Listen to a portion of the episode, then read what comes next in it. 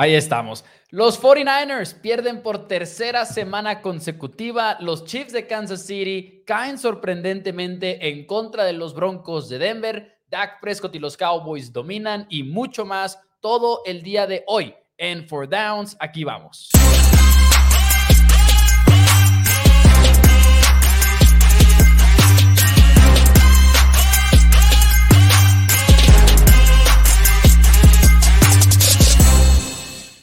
Hola a todos, bienvenidos a Four Downs NFL en español. Mi nombre es Mauricio Rodríguez y me acompaña como todos los días mi hermano y coanfitrión Daniel Rodríguez. Y los lunes, ya lo saben muy bien, los lunes tenemos el resumen de la semana, en este caso la número 8 en la temporada y empezamos en eh, Pittsburgh, donde los Steelers tuvieron que esperar cinco series ofensivas para conseguir su primer primero y diez del partido. Así es, Matt Canada y compañía siguen batallando una vez más. Kenny Pickett se lesiona en la primera mitad. En la segunda mitad, Mitchell Trubisky entrega dos veces el balón, lanzando a triple cobertura. Incluso los Jaguars hacen lo suficiente para escaparse con la victoria. 20, Steelers 10.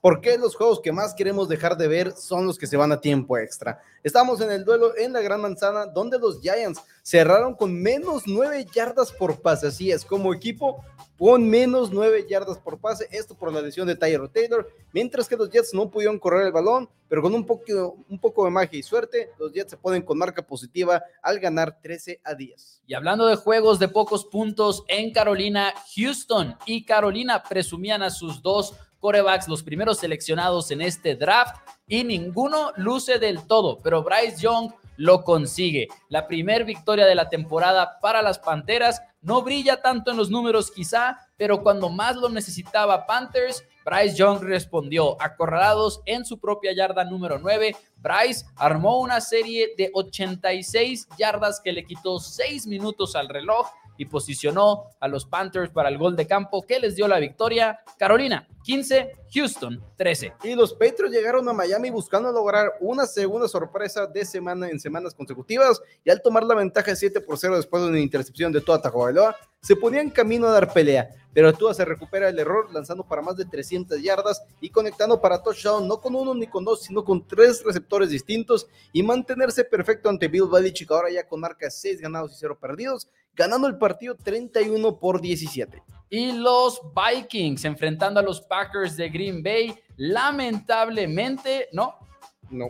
Falcons Atlanta, discúlpenme, sí, de hecho tenía Falcons Atlanta y luego vi mal y pensé que me había confundido. En fin, Will Levis debutando como un titán de Tennessee, cuatro touchdowns en el partido, incluyendo tres a DeAndre Hopkins. Levis llegó con un solo objetivo, fue lanzarle al mejor jugador que tienen los Titans tres profundos a DeAndre Hopkins que tuvo 128 yardas y además Derrick Henry 101 yardas. Titanes viéndose como nunca encontraron a su coreback titular. Titans 28, Falcons 23. Y los Vikings llegaban al Lambeau Field buscando su tercera victoria consecutiva y hundiendo a sus rivales con su cuarta derrota en fila.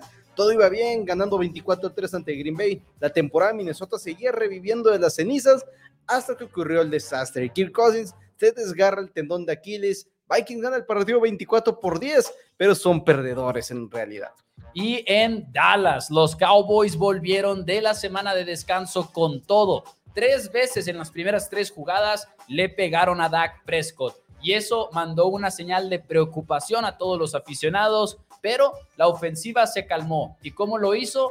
A través de CD Lamb, que se sigue posicionando como uno de los mejores receptores en la NFL. 12 recepciones, 158 yardas, 2 touchdowns. Los Cowboys, además, gol de campo de 58 yardas. Pick six, patada bloqueada, dominio total por parte de los Cowboys. 43, los Rams 20. Y una vez más, los Commanders estaban dando pelea a los Eagles de Jalen Hurts. Sam Howell lanza para más, para casi 400 yardas y cuatro pases de anotación. Lamentablemente para Washington eso no fue suficiente, ya que AJ Brown se mantiene imparable con su sexto juego de 125 yardas por recepción, récord en la NFL consecutivos. Y Jalen Hurts lanza también para cuatro pases de anotación, aún con una rodilla bastante tocada y con un touch push que fracasa. El equipo Filadelfia gana el encuentro 38 por 31.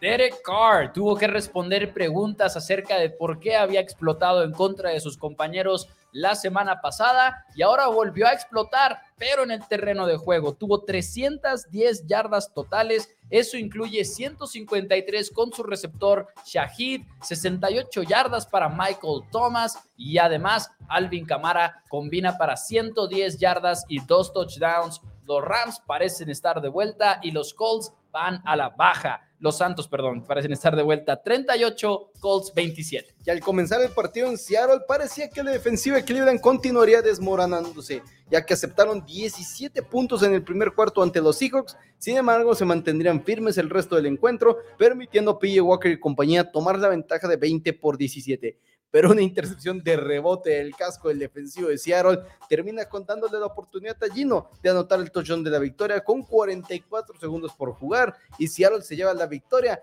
y por ende el liderato en la división con una victoria 24 por 20. Los Broncos de Denver no caminaron en ofensiva, de hecho promediaron menos de 4 yardas por jugada y de todas maneras se llevan la victoria que para muchos sigue siendo inexplicable encima de los Chiefs de Kansas City. ¿Cuál fue el problema para Kansas? El problema que alcanza hasta los mejores equipos, cinco entregas de balón. Patrick Mahomes lanzó dos intercepciones, poco justificables, por cierto, en un juego en el cual sabíamos que estaba lidiando con tema de resfrío, no pudo verse como Michael Jordan en las finales. Los Chiefs de Kansas City caen ante Denver 24 a 9. Y ya son tres. Tres victorias en fila para Joe Burrow y los Bengals y tres derrotas en fila para Brock Purdy y los 49ers. Los tres grandes de Cincinnati aparecen mientras que Purdy logra hacer daño con sus pases, pero tanto a sus rivales como a su propio equipo, ya que sí, logra lanzar para 365 yardas, conecta para touchdown, pero también entrega tres veces el balón, dos intercepciones, un fumble. Bengals vence 31 17 a domicilio y todo nos deja la duda de qué está pasando en San Francisco. Los Cardinals de Arizona hicieron lo que pocos equipos pueden hacer y es frenar las piernas de Lamar Jackson. El problema es que eso tuvo un precio y Gus Edwards corrió para tres touchdowns en el partido en contra de Arizona. La respuesta de los Cardinals fue un poco decepcionante. En un punto del partido, Joshua Dobbs y la ofensiva entrega el balón en downs dentro del eh, cerca del medio campo. Además de eso, Joshua Dobbs sigue las acciones con una intercepción, luego con un sack en el fumble que afortunadamente recupera Cardinals, que siguió otra intercepción de Joshua Dobbs. Cardenales podría cambiar de coreback muy pronto, según el head coach.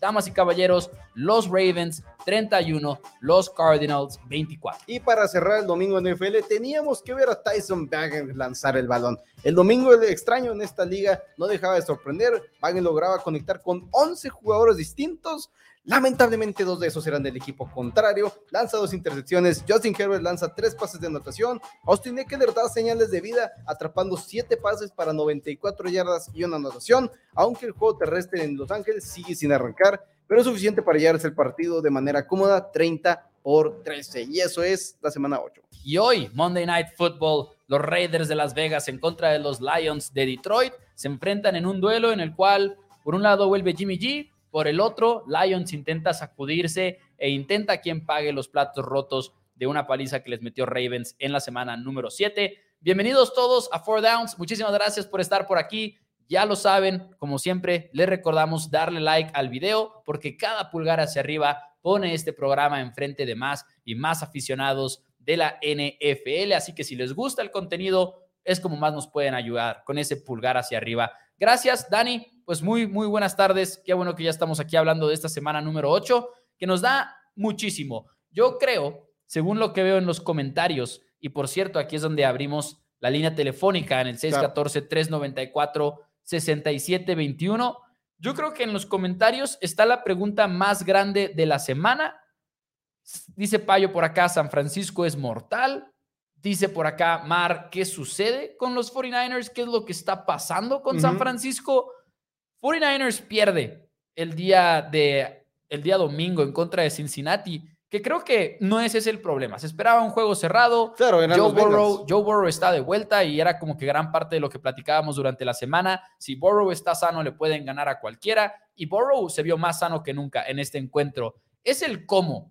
Y para mí el cómo implica múltiples entregas de balón por parte de Brock Purdy, múltiples malas jugadas por parte de los 49ers y un equipo que de repente nos empieza a preocupar en el sentido en el cual se le está acabando la magia específicamente en el tema de los pases interceptables de los que hemos hablado ya por toda la temporada de parte de Purdy y si acaso son mucho más vencibles de lo que creíamos. Así es. Y tenemos llamada, Maus, pero aparte de eso, porque son dos intercepciones y un fumble, y una intercepción que le borra un, castigo de rudeza al pasador, Exacto. que realmente no tiene nada que ver con la intercepción. Ahorita hablaremos un poquito más acerca de estas dudas con Brock Purdy, pero primero tenemos llamada. Muchísimas gracias por marcarnos aquí a Four Downs. ¿Con quién tenemos el gusto del día de hoy? Hola Mau, hola Dani, con Francisco. ¿Qué pasa, Francisco? Qué bueno que estás con nosotros el día de hoy. Eh, ¿Qué viste en la semana número 8? ¿De qué quieres platicar? Cuéntanos. De, de la alarmante situación que tiene San Francisco. Excelente, justo en el tema entonces. Me gusta, así me gusta todavía más la llamada. ¿Cómo ves tú, Francisco? Pues se ha demostrado en estas últimas semanas que sus MVPs son Trent Williams y Divo Samuel. Eh, McCaffrey pues no puede hacer el todo, todo el solo.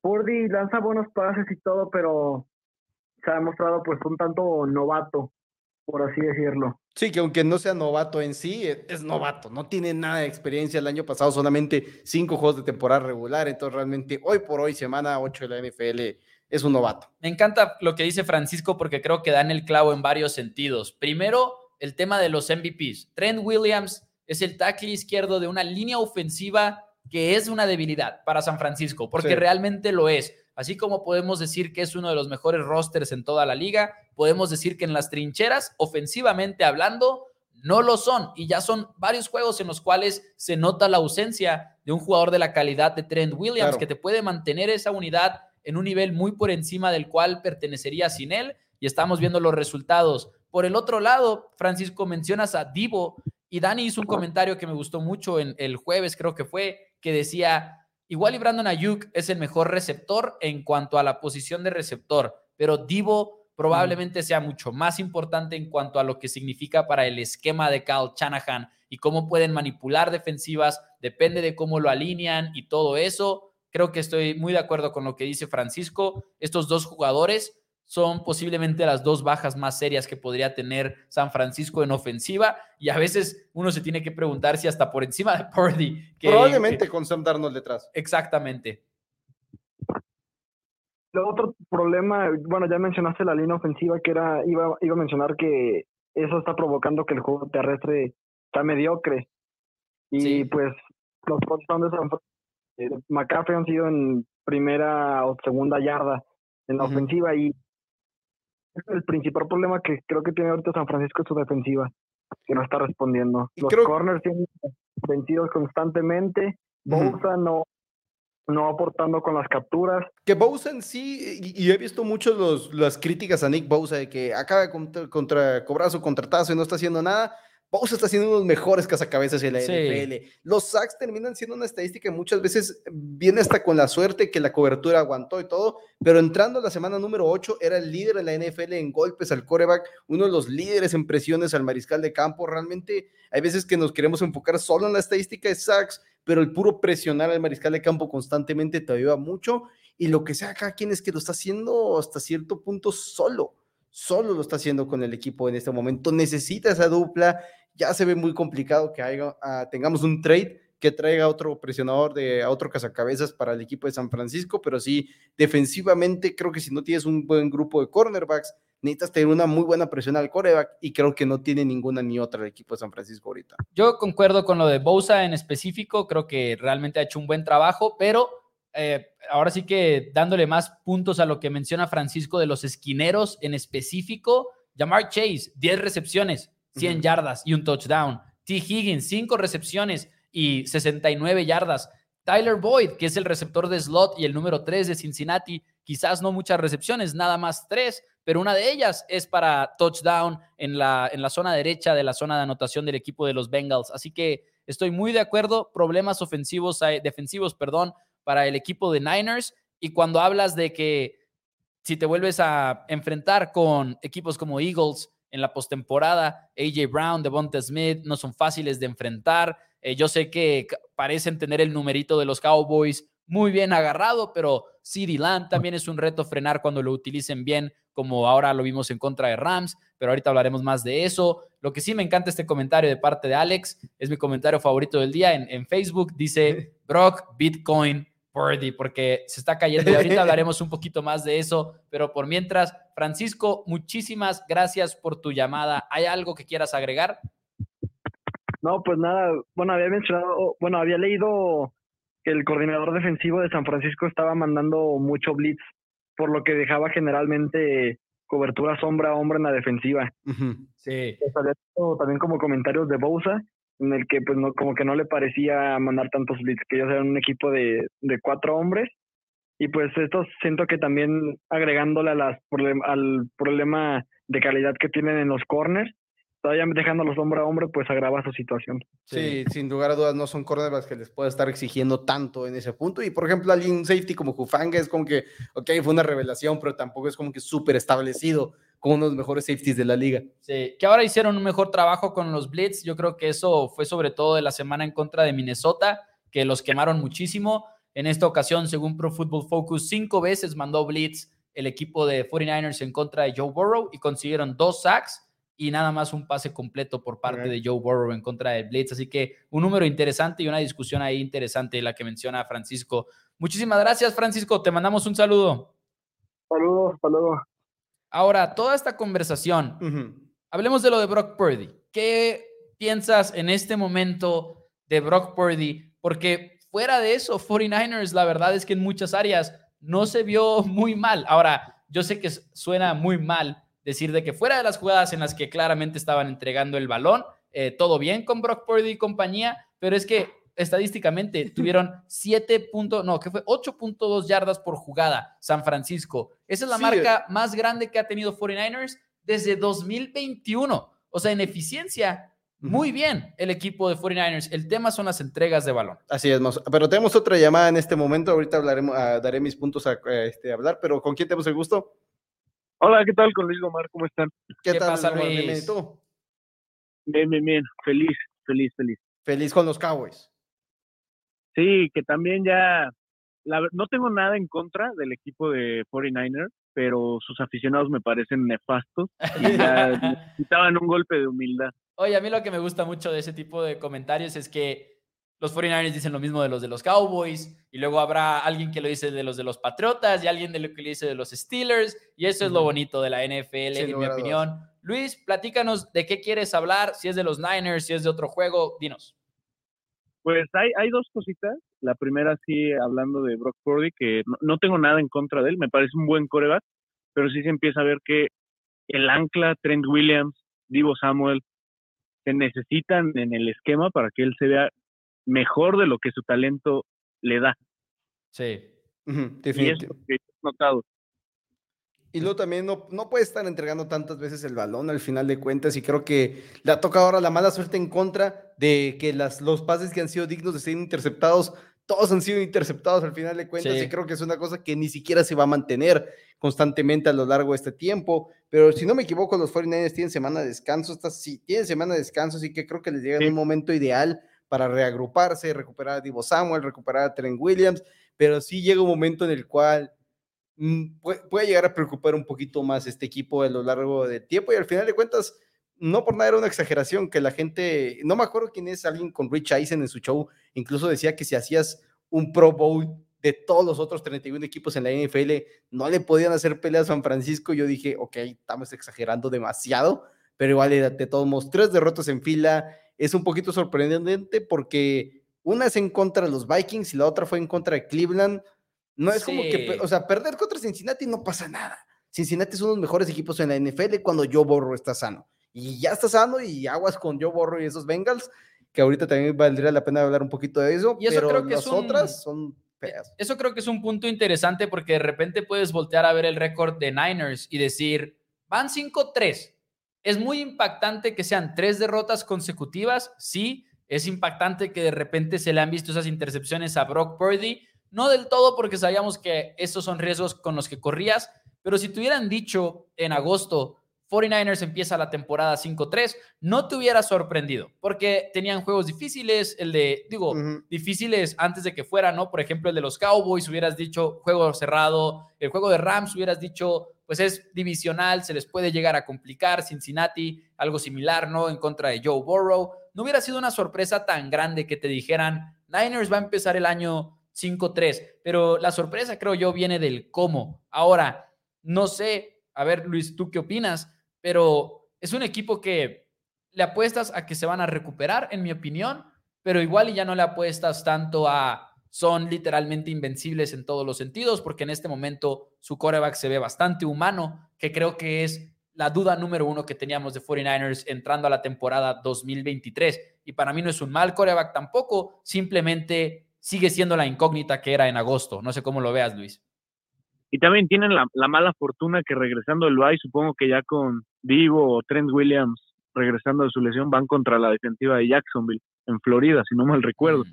Entonces se pueden poner 5-4 y hoy Seattle se arma con Leonard Williams, pues las cosas empiezan a complicar. Sí, pues no puedes descartarle ahorita nada a Jaguares, que ha tenido todo tipo de Que va resultados. 6-2 también realmente, pero sí, se- Y, sí se le una com- contra Bills. sí se le complica la situación a, a San Francisco, que tienen que hacer que Brock Purdy funcione una vez más. Que Sí. no esté que, o sea, no, no estamos diciendo ni mucho menos que ya está tirado a la basura Brock Purdy ni, ni nada, o sea, está, sigue jugando bien. Igual no. esta semana fueron las entregas, pero fuera de eso, pues estuvo haciendo buenos números. Conectó fuertemente con George Kittle y con y Brandon Ayuk y realmente tuvieron este, una buena actuación. Creo que no corrieron mucho el balón con Christian McCaffrey, a pesar de que tuvo un poquito de éxito de esas jugadas.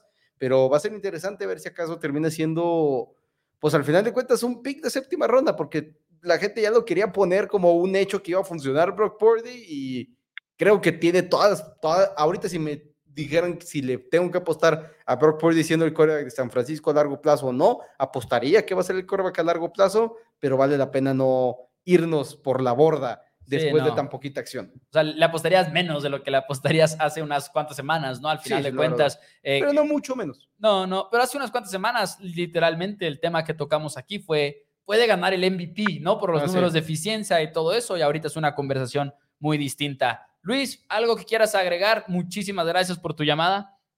Gracias. Y la verdad es que también me hubiera gustado mucho ver a Sam Darnold para ver si de verdad Mm. se notaba un bajón de juego considerable, pero pues protocolo, qué bueno que lo liberó.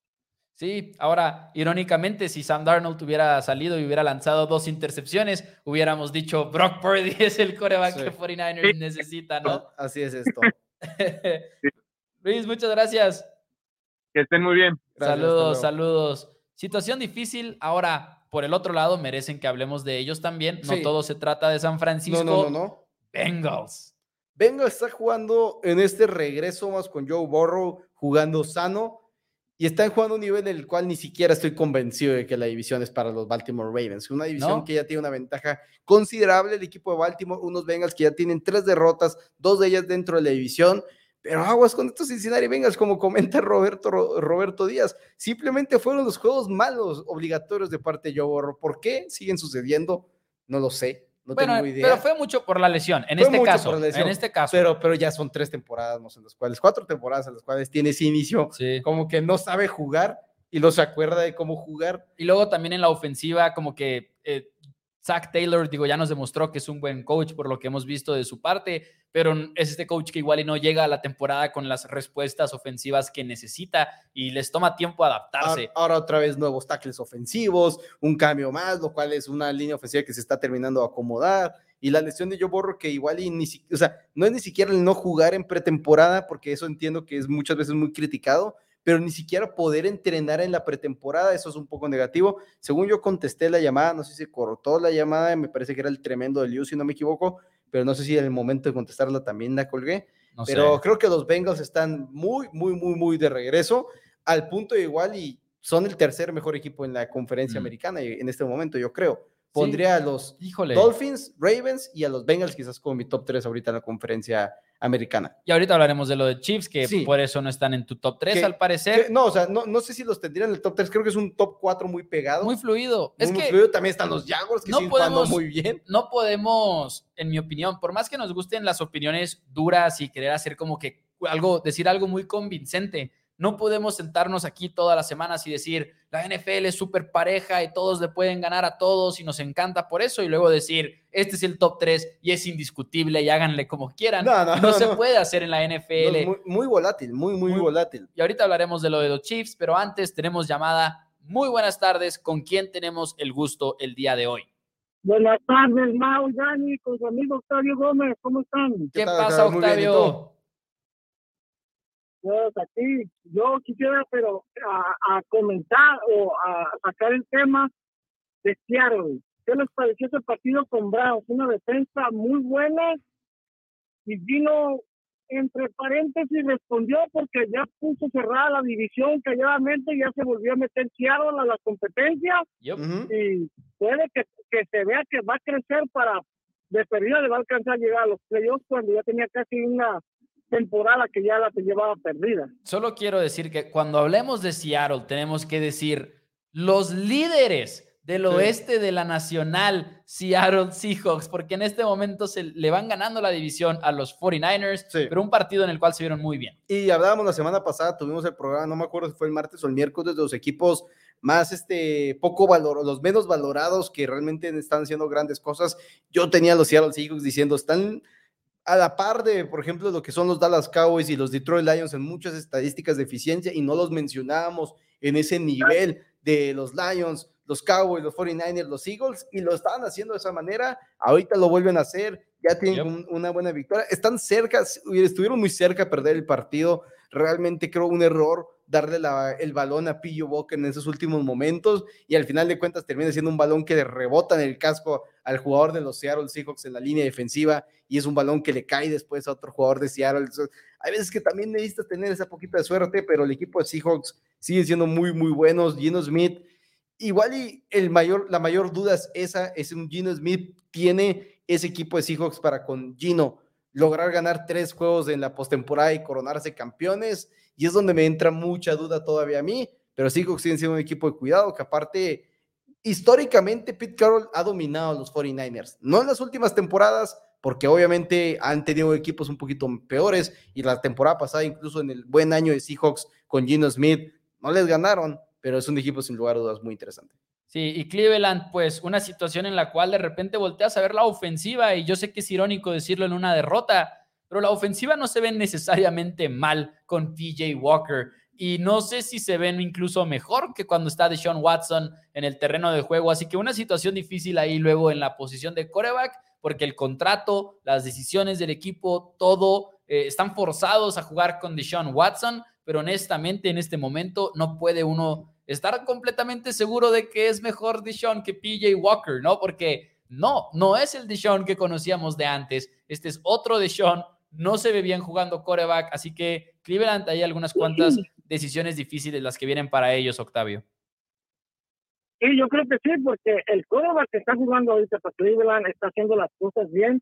No se ha extrañado de Sean Watson como esperaban que iban a, a llevar quizás una marca perdedora porque no tenían la supera titular, pero este está haciendo bien el trabajo y aparte que la defensa también, la defensa es una defensa sólida, nomás que pues tienes que perder algún partido, no en la NFL no todo tiene que ser perfecto y Seattle hizo lo suficiente para poder ganar el partido, que también es de esa duda con con Gino Smith, porque también Gino Smith no es un quarterback consistente. Ese también es el problema, es muy errático. A veces hace unos partidos que dices, wow, ahora sí, este compa merece estar eh, calificado como entre los mejores quarterbacks, pero hay otros partidos que dices, oh my, ¿qué pasó con este camarada? Ahora sí se perdió. Sí, ahora tuvo pases, la verdad, que eran muy interceptables, como ya lo platicaron ustedes también. Eh, igual y le tomó un poquito más tiempo de lo normal deshacerse del balón también, bajo presión. Se vio muy mal, 11 pases completos de 18, que igual y no suena tan malo, pero la verdad es que un juego duro para, para Gino Smith y estoy de acuerdo con las inconsistencias. Octavio, algo que quieras agregar, muchísimas gracias por tu llamada.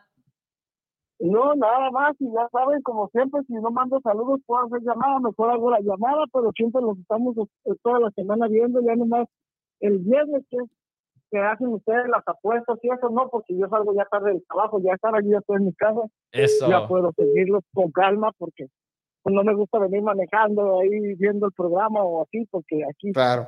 está muy peligroso andar así. Eso, Pero. Que pasen buena noche y seguimos aquí presentes con por downs y que sigan teniendo éxito, muchachos. Eso, eso. Muchísimas Muchas gracias, al buen Octavio, como siempre, Y- Y, reportándose. tenemos otra llamada más, pero antes nomás de, de cómo se llama, de entrar. PJ Walker, el coreback número 36 en la NFL. Ya- en CPOE, que es el porcentaje de pases completados por encima de lo esperado, y el número 36 con CPOE y la EPA, el- el- el- la, la unión de las dos estadísticas de eficiencia. Así que Deshaun Watson está jugando mal, pero igual y es simplemente expectativas lo que tenemos de Watson sobre PJ Walker, pero PJ Walker está siendo considerablemente peor que Deshaun Watson. Por curiosidad, ¿dónde está Deshaun? Deshaun Watson en cuestión de CPOE es el número 25 en este momento de 36 y en el que es el, el de todo junto, Mouse, el, el- los dos, es el número 26. O sea, El más representativo es el último, nomás por aclarar, último, para no confundirnos tanto. El último y en cuestión de eficiencia de puro EPA por jugada, Watson es el 27 contra el 34. Pero Sí, o Pero sea, va toda- mejor numéricamente. estas- no, es, es expectativas, yo creo, las que tenemos. Sí. Pero tenemos Que de todas maneras, o sea, No Watson bueno, no debería de estar ahí. No, ajá, no es bueno, pero sí es mejor que. Porque aparte la diferencia es muy, muy marcada. Pero, Sí. Liu, ¿qué tal? ¿Cómo estás?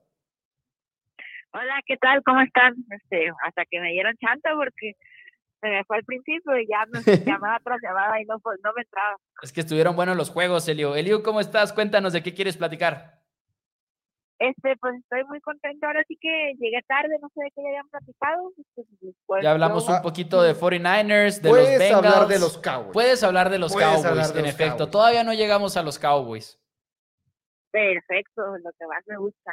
Este, Eso. no, pues muy, muy contenta con las balas Cowboys, la neta, se rifaron ya para la segunda mitad, ya, ya, pues ya está prácticamente hecho, ya era puro garbage time.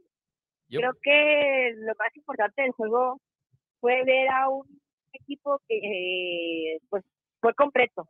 Fue completo en la ofensiva, en la defensiva y sobre todo, bueno, no sobre todo, pero también en los equipos especiales. Yo, yo lo que- ah, perdón, perdón, adelante. No, no, no, ya siguen.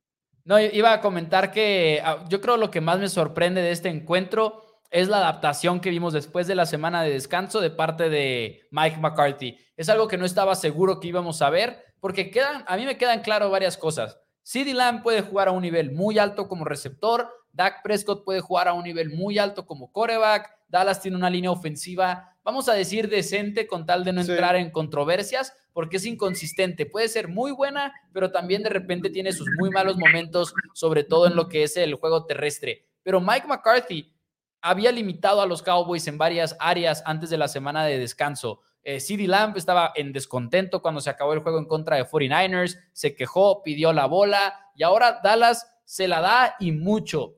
14 pases lanzados en dirección a. Promediaba Tienen- 7, ¿no? promediada 7, una cosa así, efectivamente. O sea, es, una, es un gran juego para CeeDee Lamp en el cual lo buscaron y lo buscaron y lo buscaron. Dallas rara vez les veías movimiento antes del snap. Este partido usaron y mucho y fueron muy exitosos con el movimiento porque además no fueron movimientos básicos, fue movimiento como el que utiliza Miami, por ejemplo, o, o el famoso jet motion y todo eso. Además, formaciones de 3 por 1, o sea, no balanceadas que de repente Cowboys nunca utiliza y ahora se las vimos mucho más. Varias de las mejores jugadas vinieron en esos escenarios. O sea, sí siento que es algo que yo no esperaba, lo digo con toda sinceridad. Dallas evolucionó ofensivamente después de la semana de descanso, la usaron muy bien y quiero ver más de todo lo que vimos. Quiero ver más de CD, quiero ver más 3 por 1 en las formaciones, que es la formación donde tienes a tres atrapabalones de un lado y nada más uno aislado del otro en vez de dos y dos. Y quiero ver un poquito más de movimiento, mucho más play action. Vimos también en este partido, explotaron esa habilidad. Vimos a Dak Prescott correr. La verdad es que fue genial en todos los sentidos esas decisiones de Cowboys. Pero además de la ofensiva, y no me van a dejar mentir ustedes, ya sea Eliu o Dani, pero la defensiva una vez más haciendo lo suyo. Cooper Cup, Pucanacua, ninguno de los dos es factor el día de ayer. Ujú. Y creo que realmente, sobre todo, se notó la preparación. O sea, realmente fue un equipo que yo creo que de la mejor, de la mayoría de sus jugadas, las que mejor les quedaron, fueron Sí. jugadas ya prefabricadas o que pues era- no era un pasecito así, sino era algo que se ensayó.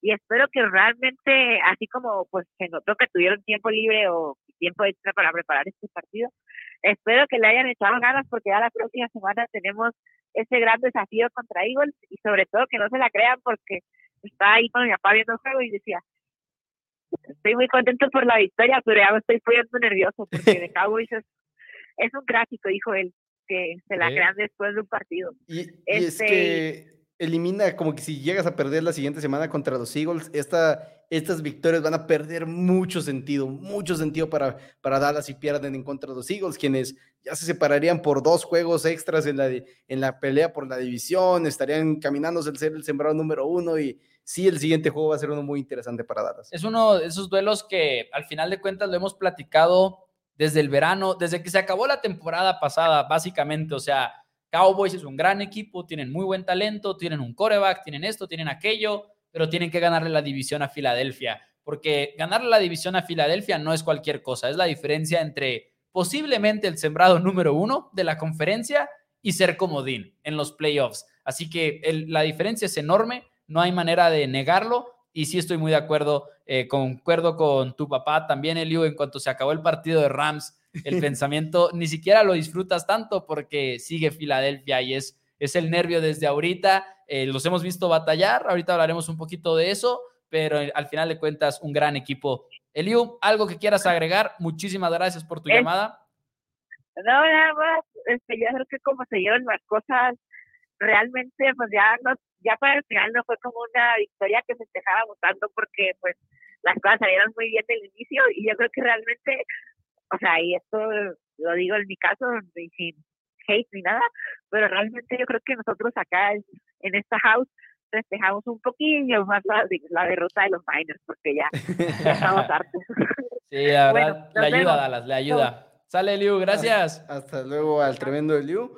Y los Dallas Cowboys, buena victoria sin lugar a dudas. Todavía no me he clavado a ver ese partido del todo. Quise tenerlo como tercera pantalla más, pero como estábamos divididos en la casa de Rodríguez, rara vez juegan los Patriotas y los Cowboys al mismo tiempo. Entonces, cuando juegan al mismo tiempo, pues yo me, me relego a mi cuarto y dejo a la patrona y a Maus ver el partido eh, abajo. Y dije, los voy a tener también, pero ustedes lo tenían adelantado. Entonces dije, de nada me sirve tenerlo, nomás me estoy spoileando Sí. ya no lo tuve, entonces tengo, tengo curiosidad de verlo y a ver a unos Rams que aparte pierden a Matthew Stafford, lesión Sí. del pulgar, este, de, de la mano de lanzar, está día a día en lo que se llamó un esguince del UCL, que lo único que sé que es un, un, pues, un te- un tendón de aquí o algo que une aquí el pulgar. Este, yo salí muy, primero más cuando me llegó la notificación de lesión del UCL, dije, el El del mismo codo. codo. que estaba lesionado el año pasado. El del Tommy John del Sí, béisbol. dije, y luego lo mismo el año pasado de, de Matthew Stafford, y luego me enteré, eh, por eso no estudié medicina, que existen más UCLs al parecer. Ah, Y por lo que entiendo, como que son muchos. O sea, no, no- sé.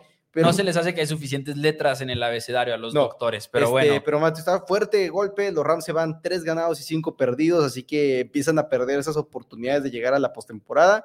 Y eh, no tienen Yo- otro cuerva que en Brett Rippon realmente no hay mucho como para pelear la siguiente semana. Yo lo único que agregaría es lo que la verdad puede ser como la salsa secreta para que Cowboys llegue muy lejos esta temporada. Es esa habilidad que siguen mostrando de que cuando van ganando, aplastan. Realmente no es nada más un tema de contra quienes se han enfrentado, que esa sería como la explicación fácil y floja de decirlo, ¿no? Eh, Rams no podemos decir que es un equipo súper débil, siendo que ha tenido sus muy buenos momentos esta campaña. Por ejemplo, lo que tiene Dallas es que se van arriba por más de una posesión y lo platicábamos aquí desde el jueves, lo pusimos en Twitter durante el partido. Dallas se va arriba por dos posesiones y es donde oficialmente se puede poner muy feo el encuentro. ¿Por qué?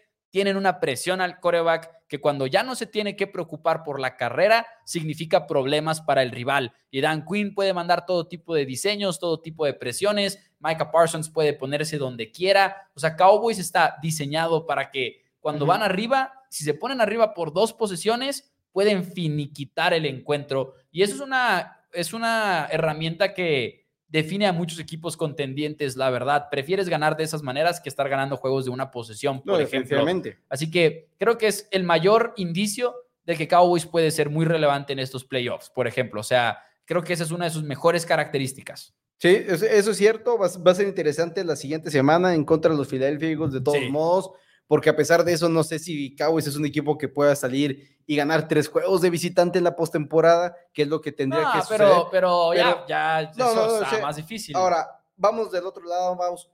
Me gustaría hablar un poquito de los Philadelphia Eagles, quienes... Primero un Ah, super chat nada más adelante. rápido, porque es super chat de parte del Pipiripau que dice saludos Mau y Danny Boy, Go Cowboys. Muchísimas gracias por el apoyo, como siempre, al tremendo Pipiri Paumaus. Muchas gracias a todos. Y recordarles que no solamente con el super chat nos pueden apoyar, si ustedes quieren hacerse miembros del canal de YouTube también lo pueden hacer. Y si no, el like en el video, compartir nuestro contenido nos ayuda muchísimo para crecer este canal de Four Downs, sus comentarios, todas las interacciones realmente ayudan a que este programa llegue a más y más personas. Y obviamente agradecerles como siempre por su tiempo de estar aquí con nosotros, Mouse. Ella Brown está imparable, Sí, rompiendo wow. un récord, ciento, otras 130 yardas por recepción, está haciendo unos números absurdos. Estamos hablando mucho de Tyreek Hill, quien superó las mil yardas por recepción en las primeras ocho semanas, que primero que nada estoy sorprendido que no es el primero en lograrlo, es el sexto en lograrlo, en superar mil yardas en solamente Wow. ocho semanas, así que dije, ok. ¿Quién es el primero? El que tiene las dos, el ah, que no me acuerdo. me imagino no me que- acuerdo la, la lista, vi la lista, ya no me o acuerdo. Calvin Johnson o Cooper Cup, ¿no? Probablemente que son los que han estado más cerca de las 2000 yardas. Tenían, de hecho, creo que la lista eran tres que eran Salón de la Fama. Ok. Entonces, ah, entonces, no me acuerdo, salió así rápido, la pusieron en la, la transmisión. Nos, ella Brown lo está haciendo bien. Y sí, entiendo que igual y batallaron en contra de Washington Commanders, al mismo tiempo acabándose el cuarto cuarto. Era un juego de 14 puntos ganado para Philadelphia Eagles. Y hay veces que los enfrentamientos simplemente no se te acomodan. Pero me encanta que Eagles haya sumado en Kevin Bayer. Creo que va a ir obviamente mejorando poco a poco. Es la primera semana que juega con el equipo. No puedes tener una super actuación porque simplemente no funciona así. Pero el equipo de Eagles, vamos, ya otra vez utilizaron el touch push, que no fue touch push, ya lo empezaron a usar, van a empezar a preocupar cada vez O sea, más las fintas. las fintas, sí, se forman en la, en la alineación de touch push, brother, de show, como le quieran llamar, y le dan el balón a de Andre Swift, que corre para el touchdown con cero problemas, cero, está, no, ni siquiera lo tocan porque todos literalmente se clavan, de hecho, esta vez como la línea ofensiva de, de Filadelfia ni siquiera se dice para abajo, nomás se hace para atrás, Jason Kelsey como que se entra y se hace para atrás, y como que, pues ahí estás tirado en el suelo enfrente de mí, gracias por, por regalarme el Sí. bloqueo, y me encanta lo que estoy viendo de Eagles, ahora, el otro lado, Sam Howell es ahorita el quinto coreback con más yardas en la NFL. Uf, porque Eric Bieniemy es Eric Bieniemy. Es un equipo que no tiene el talento, Sam Howell en sí, no tiene el talento para ser un coreback en la NFL probablemente, pero me gusta que Commander de todos modos está haciendo cosas positivas. Nomás no sé por qué no utilizan tanto Antonio Gibson. Y, y muy inconsistentes, o sea, incluso con Eric Bienemi han tenido sus muy, muy malos momentos en ofensiva, así que no han hecho nada de nada. Incluso hace muy poquito los vimos batallar demasiado, pero es cierto que para este tipo de partidos los hemos visto elevados. Es un juego que me gustaría ver un poquito más de cerca para analizarlo todavía más a fondo después, pero hasta el momento lo que sí puedes decir es que si te vas 8 de 8 buscando a tu receptor número uno, estás muy bien. Sí. Pero si te vas 7 de 7 también buscando a tu receptor número 2, que fue el caso para Hurts con Devonta Smith, también excelentes noticias para tu ofensiva. Le preguntaron en la semana antes del partido al coordinador defensivo de Commanders cómo frenas el touch push y dijo, en realidad lo que estás intentando hacer es sacarlos de tercera y corto, más que Sí. estar frenando el touch push, porque hay muchos factores que Que nos no- han que no demostrado que no, puedes. Que no lleguen a esa jugada. Exacto. Es la mejor defensa. E irónicamente detuvieron uno que en realidad pues, fue un fumble al momento del snap, me parece. Es- está difícil como que identificar qué fue exactamente lo que Con- pasó. por ser una masa de, Sí, de 22 jugadores. nomás al ves así el... oh, oh, así todo así, y luego de repente los jugadores de Commanders Diciendo, celebrando. Tenemos la bola y yo, Sí, ¿sí la tienes? pero claro que todos los highlights dice, los Commanders frenaron el touch push y yo no sé si más bien fue literalmente un fumble en el snap. Ahora, No estoy después- seguro. Después permitieron un touchdown en un touch push. Exacto. En una formación de touch push, igual y no fue el touch push. Al final de cuentas, Sí, en esta NFL solo existe un, una, este, una bestia que logra frenar el touch push y esa es Vita Bea. mm. Es la única persona que lo ha logrado con los Tampa Bay Bucks. Pero Filadelfia, buena victoria, viniendo una victoria bastante fuerte en contra de los Miami Dolphins. También muchas veces este tipo de juegos son los que llamamos el juego trampa. Ya habíamos hablado del calendario de los Y Eagles. sobre todo sándwich en este caso. Exacto, no, y no solamente Sandwich. Venían de perder en contra de los Jets cuando tenían que enfrentar a los Dolphins. Después le tocaban los Commanders, como que dices, el juego sencillo. Después de esos vienen los Cowboys, los Chiefs, los Bills, los 49ers. Entonces también es como que Commanders es ese equipo que dices, ok, ni siquiera lo quieres voltear a ver. Sí, nos dieron pelea en el primer enfrentamiento de la temporada, pero el equipo de Eagles sale con victoria, Mouse, y una victoria que vale mucho para ellos. Camino a ese juego en contra de los Cowboys antes de una semana de descanso. ¿Puedes volver a decir ese, esa rachita de juegos? Cowboys, Chiefs, Bills y 49ers. Y luego Cowboys otra vez. Y luego Seattle. Noviembre, noviembre puede ser muy positivo para O sea, Cowboys. o sea, ve si les, si ve- les salen las cosas bien. Pero todo empieza el domingo. Cowboys, Chiefs, Bills, 49ers, Cowboys, Seattle. El problema es que si no tomas la ventaja si eres los Dallas, Sí, no, ajá. Giants, Cardinals, Giants cierran la temporada. Sí, Son no, tres victorias no, no. se- seguidas para el equipo de Filadelfia. Ahora el equipo de Eagles ya venció a los, a los Dolphins y, era el- y los venció cómodamente a pesar de un pick de, de Jalen Hurts en mi punto de vista. Sí. Pero Ahora, algo que emociona muchísimo, Dan Quinn, de hecho acaba de llegar este mensaje, nomás porque estábamos hablando del touch push. Dan Quinn acaba de decir ahorita en rueda de prensa, para nosotros defender el touch push no va a ser exactamente como lo que hemos hecho o hemos mostrado antes, va a ser algo distinto, va a ser un reto, pero estamos listos para el, para el reto. Así que Dan Quinn, veremos si es el hombre que tiene algo, no creo, pero yo sí veremos, sé que es pero veremos. Micah Parsons en el volando. centro. En el centro, Micah Parsons al centro. O sea, no tackle defensivo, pero no en la esquina. Ah, probablemente. pues, Ajá, o ver- sea, veremos. Mike- Micah Parsons como su como linebacker así para, que ese- salte como para Fred salto Warner, al como final, Troy así. Polamalu. Tiene Creo que, que- ser algo así. Creo que tiene que ser eso. Sí, ahora por otro lado, qué miedo ver a Micah Parsons haciendo ese tipo de cosas. Como que no sé si me voy a sentir del todo cómodo, pero si funciona, me voy a volver loco. Así que ese es un artículo que ahorita estaré escribiendo muy pronto. Dani, ¿qué más juegos queremos platicar el día de hoy? Porque ya hablamos, yo creo, de lo mero, mero de la semana. Eh, creo Bueno. que tenemos que hablar un poquito más de lo de Kansas. Ok, de los Kansas, porque te iba a decir que igual y Titanes, pero me gustaría hablar igual y de los corebacks novatos en sí y de la locura que podríamos tener ya el no- octavo y noveno distinto de titular esta semana Primero, con Hall en los este, Vikings y, y ¿cómo se llama? Y se fue Clayton Tune con los Cardinals. sí. Pero hablemos de los Chiefs, Mouse. Primero, sí, porque creo que es de los resultados más relevantes. ¿Viste el juego? Así con No, relativa atención. No mucho, no mucho. Hay todo Está tipo de errores. Hay todo tipo de errores en este partido. Digo, Patrick Mahomes cometió los suyos, entregas de balón, malas decisiones y demás. Pero una vez más, jugadas en las cuales Rashid Rice suelta un balón, Sky Moore suelta un touchdown, Nicole Hartman también se equivoca múltiples veces. Simple y sencillamente no existe ahorita esos receptores, esas armas que le hagan la vida fácil a Kansas City. Y es fácil como que apostar y decir, ¿sabes qué? Van a salir adelante como siempre lo han hecho y todo, pero también ya es prácticamente noviembre en la temporada de la, de la NFL. Así que creo que hay buenas, buenos motivos por los cuales estar preocupados. Por el otro lado, ver a Denver frenar de esta manera a Kansas City para mí fue una gran sorpresa, eh, algo que no esperábamos de la misma defensiva que le permitió 70 puntos a Miami más temprano esta temporada, pero creo que Kansas preocupante la ofensiva porque ya es muy tarde y todavía no vemos esa mejora que deberían de tener. Y- Habiendo dicho se le están acumulando bajas.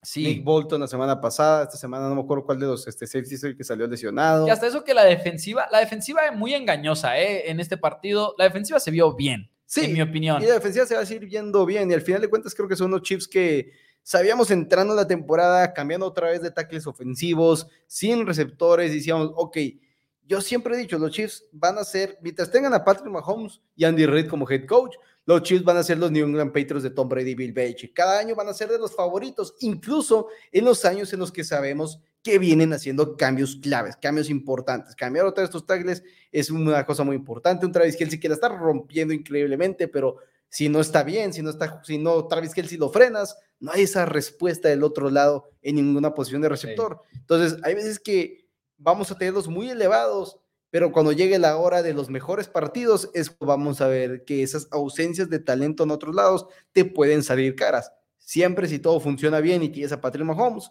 pueden ser el mejor equipo en la NFL. El problema es hilar los partidos donde todo sale bien. Sí. Y cuando tienes un Patrick Mahomes enfermo que se le veía en la cara que estaba destrozado Patrick Sí. Mahomes el día de ayer, le veías la cara que simplemente no estaba bien. Vi unos tweets que incluso decían que la, que la esposa estaba, había estado compartiendo en sus redes sociales eh, durante la semana anterior, esa semana, que sus hijos estaban muy enfermos y que ella estaba muy enferma. Entonces no sé si es como que. Que el hilito se fueron contagiando todos. Probablemente. Yo creo que también, incluso igual y ni siquiera lo hubieran puesto en el reporte de lesionados. Por ahí leí eso, que Chiefs quiso jugársela a lo seguro después de lo de Villan Robinson de la semana ok. pasada, que fue como que quién sabe si en otra temporada o en otra circunstancia hubiéramos escuchado que Patrick Mahomes estaba enfermo y demás. Digo, nos hubiéramos dado cuenta, probablemente, pero ahora se hizo todavía mucho más oficial y mucho más ruidoso porque dicen que quisieron asegurarse de que todo bien después de ver lo de Villan y demás. Pero fue un juego en el cual todo le salió mal. De ahorita que hablamos de que todo le salga bien a Chiefs, en este juego todo le salió mal. 3 de 10 en tercera oportunidad, 1 de 3 dentro de la zona roja, simple y sencillamente muchas, no, 0 de 3, perdón, dentro de la zona roja. Es 1 de 3 en cuarto down, 3 de 10 en tercer down y luego tres veces estuvieron dentro de la 20. No nada más se fueron sin touchdown en esas situaciones, no llegaron nunca a un primera y gol. O sea, Chiefs tiene cero primeras y goles en este partido en contra de los Broncos. Así que crédito, por supuesto, a lo que hizo Denver. No hay manera de quitárselo porque lo hicieron muy bien, pero Chiefs definitivamente un juego en el cual también ellos mismos estuvieron matándose todo el partido. Ahora, por ejemplo, Kadar Stoney y Isaiah Pacheco, jugadores que igual intentas darle el balón en, en, pases de pantalla, cuatro recepciones más para un total de una yarda entre los dos. Sky Moore una recepción para ocho yardas. Realmente muy, muy apagado el equipo de los Kansas City Chiefs, mientras que los Denver Broncos, pues bueno, una victoria clave, una victoria donde, ok, igual y ofensivamente los números de Russell Wilson simple y sencillamente no hacen sentido, porque Russell Wilson, 12 pases completos de 19 intentos para 114 yardas y 3 touchdowns. ¿Por qué, no? O sea, se creyó Will Davis el, el, día de ayer, al final de cuentas, suma 30 yardas más por la vía terrestre, realmente lo sigue haciendo bien Russell Wilson y compañía corriendo el balón, eso es importante. Y el equipo de los Chiefs, ahora tienes que volar a Alemania a enfrentar a los Miami Dolphins. No es sencillo, no va a ser sencillo y la división seguramente todos es de ellos. En este momento 6-2, el equipo de Chargers está tres cuartos detrás de ellos. Realmente no, no creo que vaya a haber una emergencia para ganar la división para el equipo de los Kansas City Chiefs. Unos Chargers que han sido muy decepcionantes una vez más. Ah, Chiefs va a estar bien, Chiefs va a estar bien. Fue un juego muy extraño, en mi opinión. Eh, déjenme leer algunos cuantos comentarios y con eso vamos a aprovechar para escuchar a Tito en unos momentos, porque ya mero es el Monday Night Football y Tito les tiene una jugada como siempre, pero dice por acá Luis Alberto, una disculpa pública para Vance Joseph. Sí, la verdad fue un buen juego para Vance Joseph. No, ya van pero tres también, semanas seguidas. Sí, tres semanas seguidas donde la defensiva se se ha acomodado bien. Sí, eso sí, dice por acá Luis Bedoya, por fin puedo verlos en vivo, a los mejores analistas, gracias al buen Luis, gracias a Tono que también dice les hizo falta para eh, Taylor Swift, pero dice Pedro Sigala, saludos amigos, ya han hablado, Bon Tito, Bon no sabía que le decían Bon Tito, a ver si sobrevivió la celebración. Bon Tito.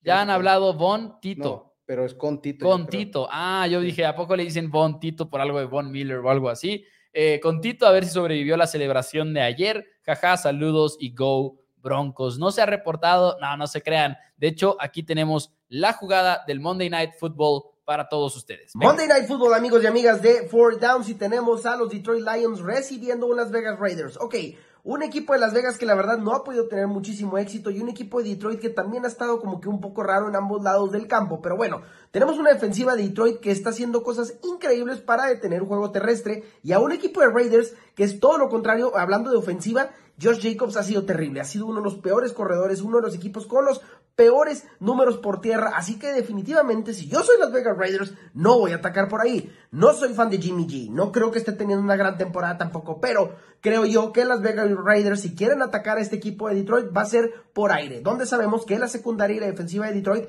ha sido bastante vulnerable ya por dos temporadas consecutivas, entonces ¿por qué no? Vámonos con el over de 23 pases completos para Jimmy G. Las Vegas Raiders va a atacar por aire, por tierra simplemente no van a poder producir nada. Entonces esperamos a Jimmy G tratando de conectar con sus receptores en múltiples ocasiones en este partido. Over 23 pases completos para Jimmy G. Amigos y amigas de Four Downs, muy buena suerte.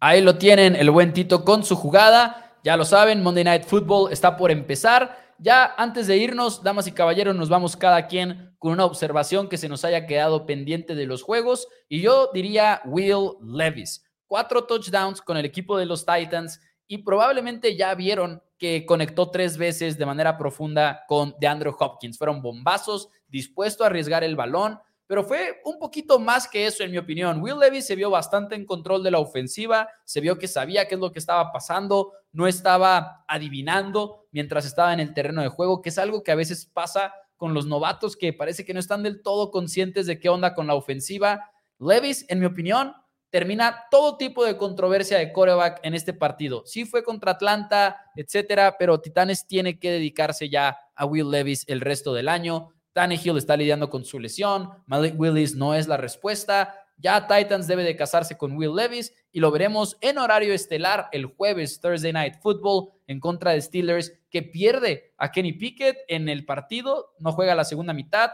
Veremos si es Mitchell Trubisky o no este jueves por la noche, pero Will Levis, damas y caballeros, tendremos que verlo en contra de Mike Tomlin, en contra de un coreback novato. Va a ser muy divertido Pero ese si. Mike- si Minka Fitzpatrick, ese sí ya está totalmente fuera para el equipo de Pittsburgh. Va a ser una semana interesante la- el, el enfrentamiento entre los Steelers y los Titans. Y a ver si Matt Canada responde, porque hubo un momento en el encuentro en el cual los Steelers tenían tres robos de balón y tenían tres puntos a la ofensiva. Ani, Sé que Deontay Johnson salió a criticar a los árbitros. No puede robar tres veces el balón y tener tres puntos antes del medio tiempo. Simplemente no, no, no funciona así. A veces que se les va a acabar un poquito la magia, pero ojalá juegue Kenny Pickett, sin lugar a dudas. Minnesota contra Green Bay Mouse, cada vez está más cantada la división. Ya, ya está garantizada, firmada del todo para los Detroit Lions. Vikings era el equipo que como que, ok, estamos respondiendo, estamos respondiendo. Tres victorias de manera consecutiva nomás ayudaron para alejarlos de los mejores picks del draft y lo perder a Kirk Cousins por el resto del año con la- el desgarre de tendón de Aquiles, absurdamente desgarrador para los aficionados de. Minnesota y para toda la NFL, porque aparte Kirk Cousins es un coreback que creo que mm, la mayoría del público lo quiere, es un coreback como que... como que es muy querido, es muy criticado, pero es muy querido. Es criticado porque, pues, típico coreback que es bueno, pero que no ha ganado mucho en playoffs y siempre vas a tener críticas con esa combinación. y que sí perdía mucho al inicio en Primetime y que sí, apenas viene su segunda victoria en Monday Night Football en su carrera, que eso No, a no, no entremos a ese debate de si, porque nos vamos a clavar, nos No, vamos a pero eso te va a clavar. afectar, te va a afectar. Ah, ¿no? sí, te va a No- afectar, No, me eso sí. de eso, de por eso Sea también, válido o Cuando la no. mayoría de la gente te ve este, siempre horario en estelar, primetime sí. y estás perdiendo, estás entregando el balón, esa intercepción al último momento Sí. que hace que pierda tu equipo, que puede ser un juego en el que vas 35, 34 perdiendo y lanzas la intercepción del final. Ándale. No fue por mi culpa que se perdió, Exacto. pero afecta a tus números. A tu, a tu percepción, A tu sobre percepción. todo. Sí, y, pero es muy carismático y tiene muchos momentos como el de You Like That, como el de la cadena, cuando salió sin playera en el avión. eh, ahora una serie completa de Netflix en la cual lo conocimos todavía más y se ganó mucho cariño de los aficionados. Pero fuera de eso, Kirk Cousins a punto de convertirse en agente libre otra vez. Tremenda temporada que estaba poniendo porque la verdad se estaba viendo muy bien este año. Un coreback top 10 en casi todos los números que se puedan imaginar. Y ahora se pierde todo el año. Vikings con esto por muy probablemente deja de ser contendiente. Ya sé que 100%. todo, no, no, me refiero a que ya sé que todo puede pasar y que el coreback banca esto, aquello, pero en realidad dejan de ser contendientes los Vikings y duele muchísimo. Yo creo que es de las semanas más dolorosas para una lesión de coreback en la NFL. Sí, du- duele muchísimo, sin lugar a dudas. Yo sí creo que, aunque te salga un Brock Purdy, no tienes el roster que te da los 49ers. No, Fuerte no, no. golpe. Brock Purdy no es un buen coreback. Es broma. Bueno, este, Green Bay, lo que sí, te voy a hacer una pregunta rápido, te voy a poner en el, en el spot. ¿Está la flor en el asiento caliente o no? Sí, eh, en el asiento caliente, no en el sentido en el cual están a punto de despedirlo, No, pero pero sí este está un año. poco cálido el asiento. Ajá. E igual y no es de esos que puede, de que Ahora- apuestas Ah. mucho para que lo corran acabando este año, pero sí el siguiente año. O sea, el siguiente año sí es como que entraría ya muy, muy, muy, muy, muy caliente la situación. Jordan Love simplemente no está siendo la solución, no se está acercando a tener buenos números, sinceramente, si estamos hablando de Jordan Love. Cuatro derrotas de manera en fila. la Cuatro drops de los receptores de Packers, horrible. También le quedaron muy mal a Jordan Love en varios momentos. O sea, mala ofensiva en general. Sí, mal equipo. Y esa era mi mayor duda con estos Packers entrando al año, que decía, el cuerpo de receptores empeoró de un cuerpo de receptores que no era bueno. Y lo aparte peoras mucho en nivel de coreback de Aaron Rodgers Sí. a Jordan Love. Era por lo que yo tenía serias dudas de este equipo de Green Bay, que yo creo que sí ya, ya están pensando en, ni siquiera en el siguiente año, están pensando, ya deberían de estar escauteando la, la clase de corebacks que se viene para esta siguiente temporada. Sí, sí, de por sí, desde Sí. hace rato. Pero damas y caballeros, con eso nos despedimos el día de hoy. Dani, ¿algo más que quieras agregar antes de que nos vayamos? El ganador de esta semana, vamos. Ah, no, eso lo tengo para mañana. Tengo para mañana. Sí, cierto. Mañana es ganadores y perdedores. Sí, ya Perdón. querías decir el ganador. No, me estaba adelantando. Wow. Me estaba adelantando, perdón. ¿O querías decir que gané la quinela No. esta semana? No, no. Porque que- también puedes decirlo no, si quieres. Ahí lo que- voy, lo ahí que voy. puedo decir es que estoy liderando el underdog de la semana y la quinela. Eso sí lo puedo decir. ¿Lo que quieres que diga? Que Yo voy solo digo liderando que ahí voy. ambas. Yo solo digo que, Que, ahí que voy. voy. liderando ambas. Sí, voy liderando ambas. Sí, y yo ahí voy a alcanzarlo. Pero qué semana se nos viene. Sí, ¿Qué semana de playoffs. Semana se viene. Cowboys Eagles, Miami Kansas City. Tenemos además Commanders eh, contra Patriotas. Sí, es que hasta eso son interesantes. Hasta, hasta los juegos medianos de la próxima semana son buenos partidos. Eh, tenemos a. Hay, hay otro que se me está escapando. Seattle Ravens. Ese, Seattle Ravens. Y luego teníamos Vikings Atlanta que iba a estar interesante. Eh, pero ahora no. ya no. No banquearon a Desmond Reader, por cierto. Chargers Jets en Monday Night Football es un equipo que si Chargers pierde ese partido, creo que te despides de los playoffs. Y es un juego, es un juego que quieres ver. O sea, Chargers. Jets es un juego que quieres ver a pesar de que no estén cumpliendo todas las expectativas. Pero, damas y caballeros, nosotros ya nos vamos. Eso sí, desde ahorita se los decimos para que se vayan preparando. Próxima semana, si están en México, los juegos son a las 12 y a las 3.25 y a las 7.15, 7.20. ¿Por qué? El horario en Estados Unidos cambia, aquí no. Hay excepciones. Aquí en México ya sabrán La ustedes. frontera. Sí, ya sabrán ustedes, revisa, no nos encargaremos de eso el día de hoy, pero Mm. si en la mayoría de México los juegos van a empezar a ser más tarde de ahora en adelante, si no es que por siempre. El Thursday Night Football último en horario de los que estamos usando ahorita. Así es, Monday, incluso el de. Londres, el de Alemania, perdón, ocho y media en vez de siete y media. Ya nos vamos. Muchísimas gracias a todos por reportarse el día de hoy. Denle like y nos vemos mañana. Adiós.